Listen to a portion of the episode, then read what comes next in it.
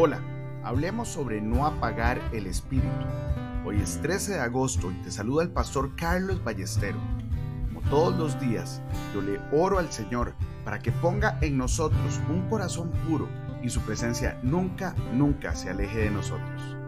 En 1 de Tesalonicenses 5:19, las escrituras nos dicen, no apaguéis el espíritu.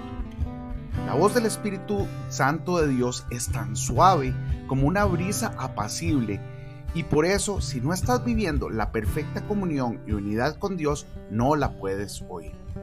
Las advertencias y exhortaciones del Espíritu nos llegan en formas extraordinariamente suaves y si no eres muy sensible para percibir su voz, la apagarás y tu vida espiritual se perjudicará.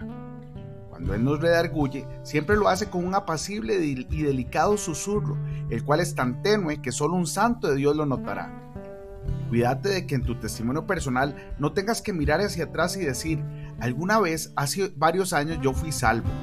Si has puesto tu mano en el arado y estás andando en la luz, no tienes por qué mirar atrás, ya que el pasado se ha vertido en la maravilla presente de tu comunión y unidad con Dios.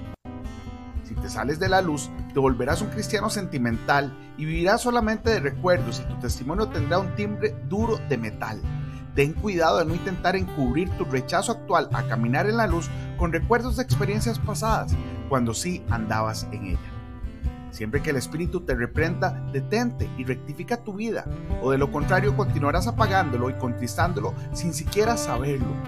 Supongamos que Dios te ha llevado hasta una crisis que apenas soportas.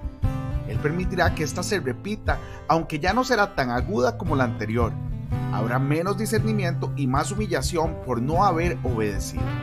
Si continúas contristando a su espíritu, vendrá un tiempo cuando esa crisis no podrá repetirse porque lo habrás apagado completamente. Pero si lo soportas, tu vida se convertirá en un himno de alabanza a Dios. Nunca sientas simpatía por algo que lo hiere a Él constantemente. Dios tiene que herir aquello que debe irse de tu vida. Hoy bendigo tu vida en el nombre de nuestro Señor Jesucristo. Amén